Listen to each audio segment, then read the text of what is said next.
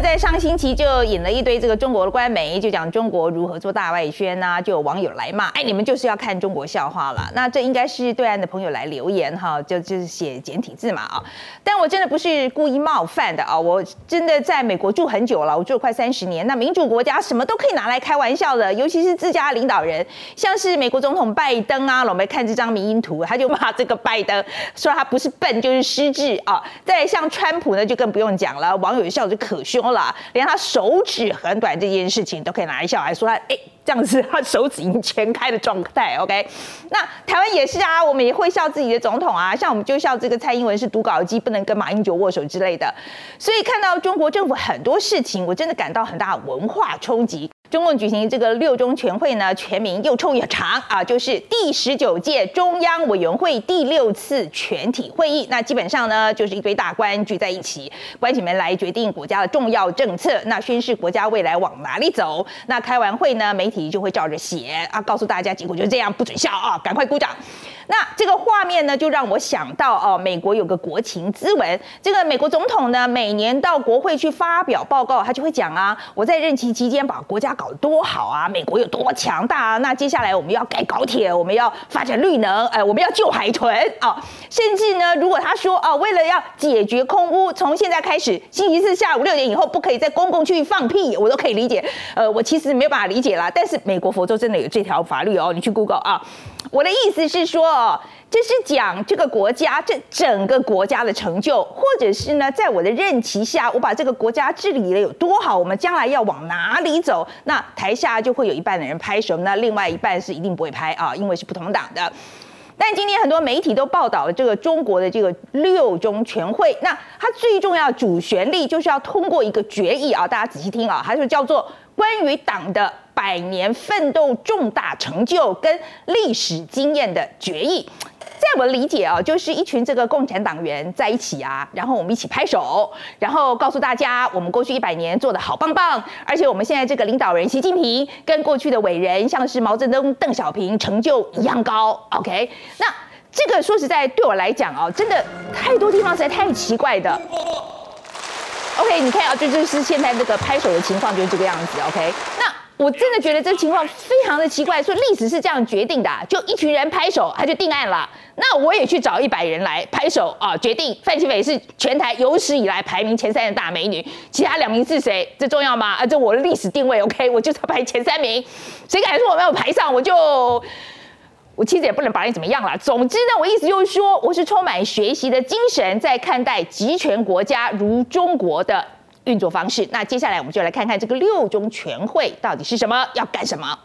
中国第十九届中央委员会第六次全体会议，简称六中全会，十一月八号到十一月十一号在北京展开。全中国一共三百六十几名中央委员和候补委员齐聚北京，外界重点全放在习近平的政权延续和即将讨论的第三个历史决议。我宣誓。忠于中华人民共和国宪法。二零一八年的人大会议上，松宪取消国家主席的连任限制，习近平有望突破纪录，连任第三届。外界认为，这次六中全会就是在帮习近平于明年的中国共产党第二十次全国代表大会上达成这个目标。首要之务当然是强调习近平对中国的攻击有多伟大。能源事业还要进一步发展。否则不足以支撑我们国家现在。中国将加快调整优化产业结构、能源结构，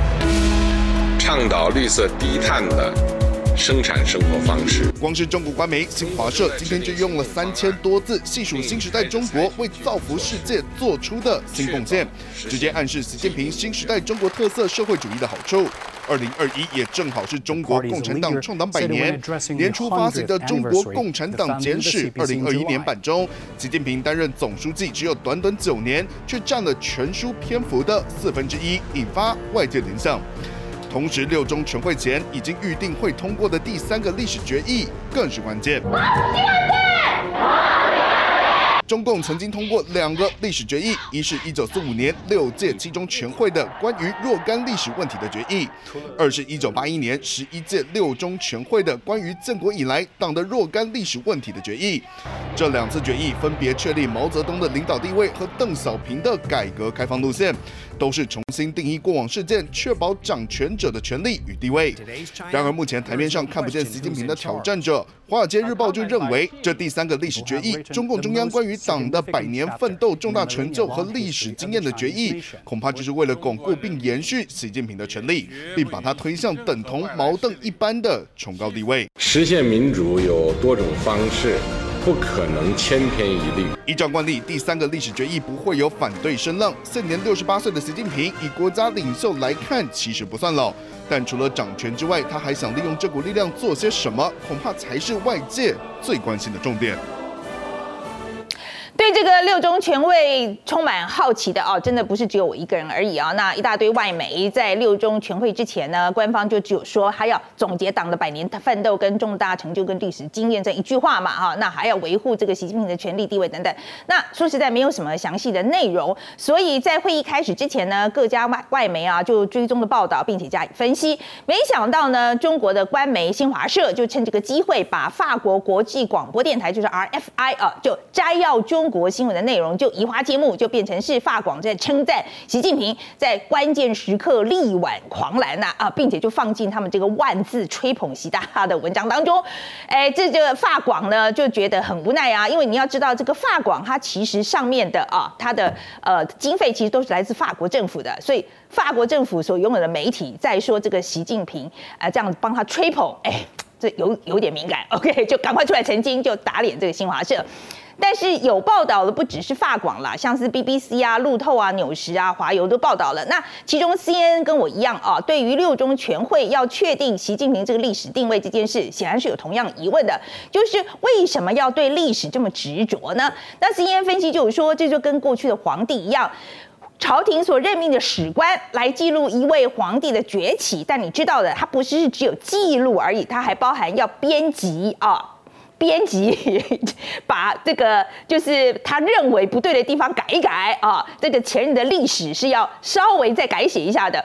那对于中国共产党来说，书写历史非常的有用啊。共产党领导人特别害怕失去对这些历史的话语权，尤其是习近平，他不断就引用苏联解体，就是因为历史虚无主义才让政权垮台的意思，就是这个苏联忘本啦。那所以现在中共呢，非常的用心，要从大众的脑海中就删除敏感的事件，来保护他们想要流传后世的历史。那德国之声则是说，哦，这是在为明年秋天所举行。的二十大来铺路嘛，好，就让习近平可以顺理成章的呃接任了这个第三个的任期。那呃，作为他作为毛泽东以来啊中国最强大领导人这个地位，那这个德国之声还引用哈佛大学中国问题专家的说法，认为习近平这一次历史决议呢，跟前两次就是毛泽东时代跟邓小平时代做的历史决议不大一样啊，他不会跟过去分裂。而是要强调，习近平是建党以来中共光辉历史中的自然的继承人，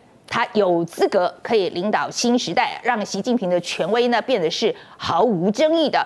那至于习近平为什么不选在二零一八年，正好就是中国改革开放四十周年啊，再加上这个修宪废除连任限制时间点，都一鼓作气，连历史定位就在那时候也一起完成了呢？那 BBC 就分析说，因为二零二一年是中共的建党百年，更有承先启后、继往开来的意义。那在第一个百年结束，第二个百年开始之后，继续大权在握。不止呢，帮自己沾沾这个建党百年的光环，更是因为呢，决定下任任期这二十大即将到来，那习近平很可能会面对来自党内更多质疑，所以特别是他推翻了中共已经持续几十年的最高领导人两届接班的这个制度嘛，所以他必须要给全党一个说得通的理由。那经济学人呢？他则是说啊，他们认为啊，这个习近平同时也传达一个非常重要的讯息，就是习大大我本人是不打算在明年二十大会议后选接班人或是下台的，我会继续做下去。那经济学人也引用了英国作家乔治·欧威尔的这个经典小说《一九八四》中他所说的：“谁控制过去，就控制了未来；谁控制现在，就控制着过去。”这就说明了习近平为什么要用历史决议来表明他绝不下台的决心。那么对台湾人来说呢，最最值得关注的啊，不是这个习大大在历史决议里面觉得自己有多棒棒啊，而是如果这个建党百年的历史决议对习大大来说，哎。还不够的话，他会不会突然就想新增一条统一中国的伟业，跑来打台湾，给共产党的其他人来围观兼鼓掌呢？那路透社在前两天就写了一篇文章，说中国如果侵犯台湾，国际社会很难在不升级区域冲突的情况之下把中国吓回去。也就是说，如果打台湾可以获得政绩，进一步巩固他终身执政威望呢？那么习大大是有可能冒险的。不过也有分析认为，打台湾对于习大大来说太过冒险。万一打输了呢？好不容易才压制下去，这反对声浪可能又会冒出来，风险实在太大。所以习大大已经很固稳固了，所以他不至于冒这个险。那至于是很敢冒险还是不愿意冒险啊？这个习大大的权力交接始终会跟台湾扯上关系，所以是值得我们密切关注的。但看了这么多这个外媒的分析啊，如果要一句话总结，就是习近平要用这个决议来合理化他继续执政或是永远执政。但我也忍不住要想啊。要不停的说自己很重要很伟大的人通常也是最没有安全感的人不是吗？